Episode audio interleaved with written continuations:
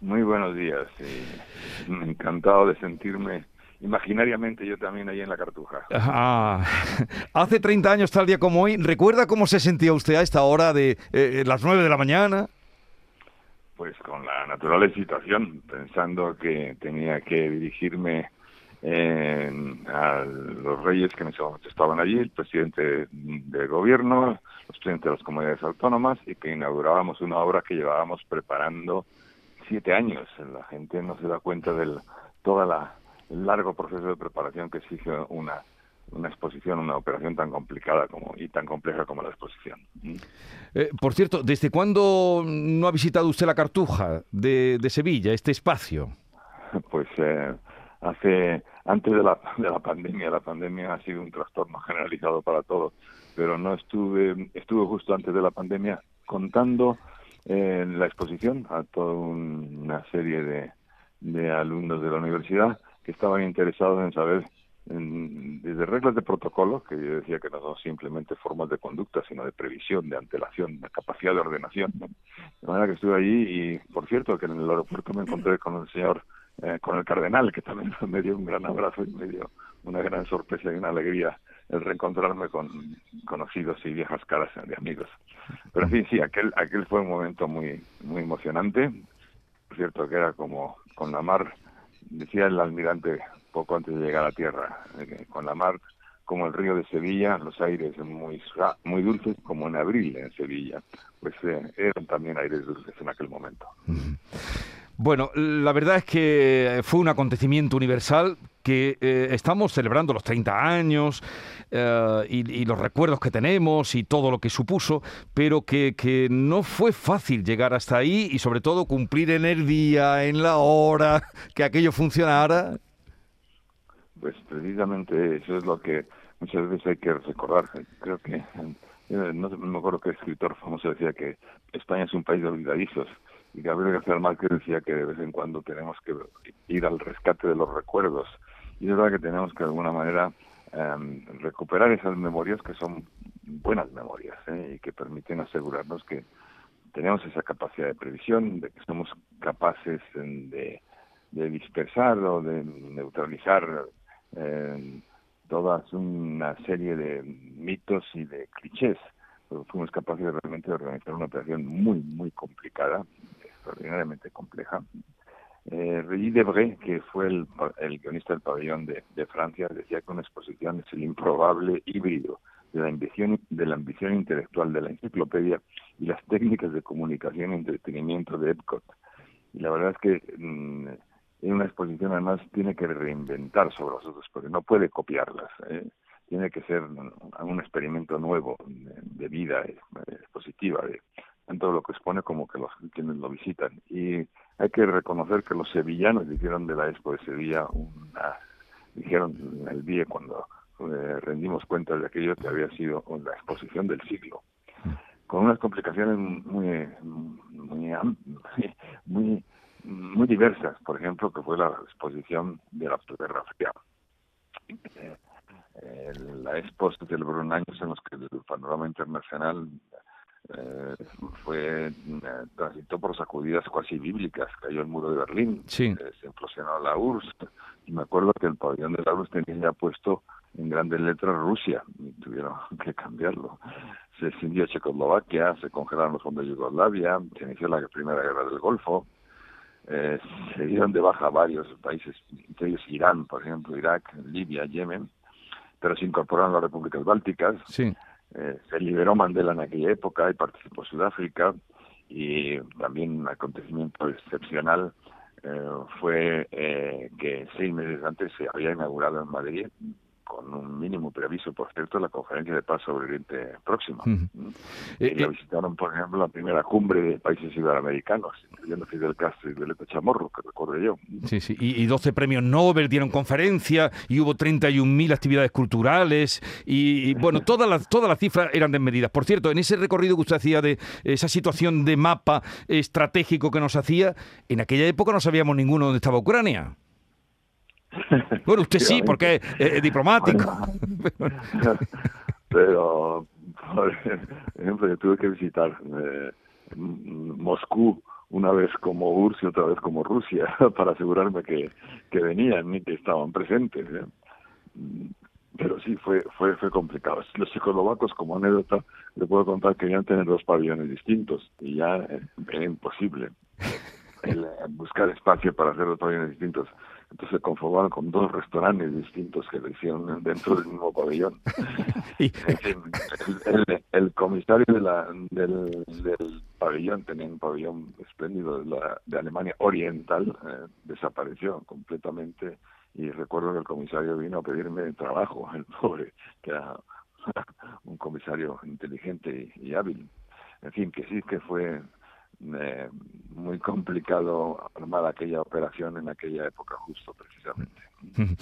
Estamos hablando con Emilio Casinello, comisario general de la Expo 92. Eh, Alberto, me acompaña Alberto García Reyes, es ahora eh, director adjunto ABC de Sevilla, tenía entonces 15 años, dice que la visitó mucho. Alberto. Mucho, mucho. Hay una, anécdota sevillana, me gustaría preguntársela al señor Casinello, relacionada con el Viernes Santo. No, no, sé si recuerda de que del, 92 y, su, y la inauguración del... ¿Qué pasó? ¿Qué, si recuerda bien que... Temo que se ha cortado, ¿no? La comunicación. Bueno, pues ahora le habrá ocasión para que le pregunte esa anécdota de qué ocurrió. Yo no lo sé. Es que eh, divertida.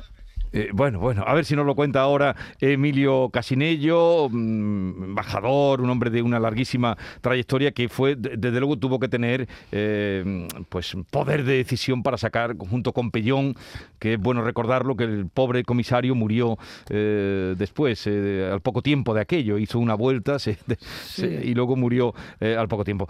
señor Casinello, estamos ya en conexión de nuevo, ¿no? Sí, vale. Pues le preguntaba, no sé si ha oído lo que le quería preguntar a Alberto. Le preguntaba por la anécdota de la inauguración en el año 92 relacionada con el Viernes Santo. No, no quiero yo desvelar mucho, a ver si usted me la puede contar bien. Vamos a ver, mm, nosotros habíamos registrado la exposición eh, un 17 de abril, eh, sin mirar el calendario del 92, hay que reconocerlo. Eh, ¿Por qué lo habíamos hecho el 17 de abril?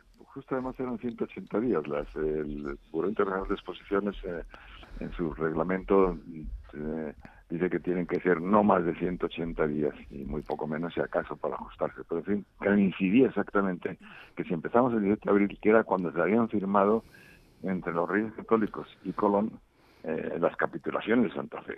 de manera que además era muy bonita la, la idea y la coincidencia. Sí. Y, y nada, empezamos con dificultades, entre las dificultades que, que tuvimos que ahí que superar en aquella época era que nos encontramos con que se habían anticipado en el registro en el Buró Internacional de Exposiciones los americanos. Chicago había registrado ya una exposición universal para 1992, precisamente porque ellos habían celebrado la de 1892, el 400 aniversario. Cosa que, la verdad, en aquella época nadie éramos conscientes de ella y habíamos caído en ello tuvimos que hacer ciertos equilibrios, eh, e intentar decir que prácticamente que teníamos un derecho histórico a ser nosotros los que celebráramos el escenario de la celebración. Pero claro, ellos tenían allí un registro, eh, una exposición que era muy golosa en, esos escenarios. Y ah, por fin llegamos con ellos a la idea de una sede compartida. Había ser una, una, una exposición con dos sedes claro, si hubiera seguido adelante Chicago, mm, Chicago hubiera traído mucho, mucha presencia, mucha atención, mucho visitante, mucho patrocinador, ¿eh? eh que hubiera podía podía haber preferido Chicago que, que Sevilla. Pero mm, eh, eh, teniendo ya el registro ya eh, compartido por un acuerdo que habíamos llegado con ellos, resultó que Chicago eh, hubo un problema entre el gobernador del estado que era blanco y el alcalde de, de, Chicago que era negro. Total, que se dieron ellos de baja, bueno, se empujamos, hay que reconocerlo, en una votación este, secreta. Pero una de las pocas razones por las cuales, porque había otro candidato que era Génova también, con el cual tuvimos que llegar a un pacto de ser una exposición de menor de entidad de menor calibre. Teníamos París, que París también quería competir con unos días antes en el 89 y eso ya hacía inviable una, otra exposición tres años después. En total, que era un escenario que no era simple de acuerdo con la normativa internacional. La única de las pocas razones por las cuales se podía perder el registro de una exposición era cambio de fechas.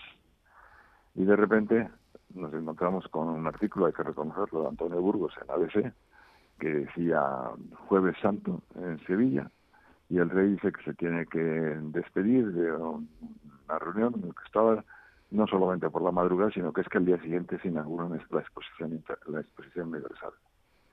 Y entonces miramos ahí el calendario y el 17 de abril es Viernes Santo de Sevilla. Nos fuimos inmediatamente a París y tuvimos la suerte de que la secretaria general del BIE había estado en una Semana Santa en Sevilla y se daba cuenta de que era imposible pensar en inaugurar una exposición en un Viernes Santo. Entonces, como cosa de trámite, ante el, el cual nos encontrábamos, ella dijo, bueno, hay una, en la próxima Asamblea General del BIE, como un puro asunto técnico, sin someterlo a debate ni aprobación, yo al cerrar la, al clausurar la, el, la Asamblea General. Dije, por cierto, ha habido un cambio de fechas de tres días eh, por necesidades de ajustes técnicos y lo doy sin por hecho eh, y cambiamos la fecha de registro. Y así fue, así fue, pero si no hubiera sido por aquel artículo de ABC, no, no habíamos caído en ello hasta muy ah. tarde. Ah. Pues sí, tiene, tiene su historia. las cosas de Sevilla, la, película esta del mundo nuestro que quieren cambiar el itinerario de la cofradía. usted no sabe de lo que está hablando. Claro, eh, eh, eh, en el último libro, ya que usted citaba a Regis Debré, que me ha dicho que era no el director del pabellón de Francia. Y, ha dicho el guion del pabellón de Francia, sí. sí pues su hija, eh, Laurence Debré, que estuvo por aquí eh, hace muy poco presentando el libro Mi Rey Caído, en ese libro justamente dice eh, de la Semana Santa de Sevilla nadie sale indemne. Cuenta ahí, fíjese usted. ni la EPO, ni la EPO. bueno, pues señor Casinello, me alegro mucho escucharle y poderle agradecer eh, públicamente. No sé si usted se siente recompensado por, por solo por Sevilla, por Andalucía, porque fueron muchos años, como nos ha apuntado, muchas trabas que hubo, muchas complicaciones antes, porque basta leer los periódicos para lo que se contaba antes de, la Expo. Mucho, quien... mucho escepticismo. Sí, mucho, escepticismo, mucho escepticismo. Pero salió y abrió en su día y, fue todo un éxito.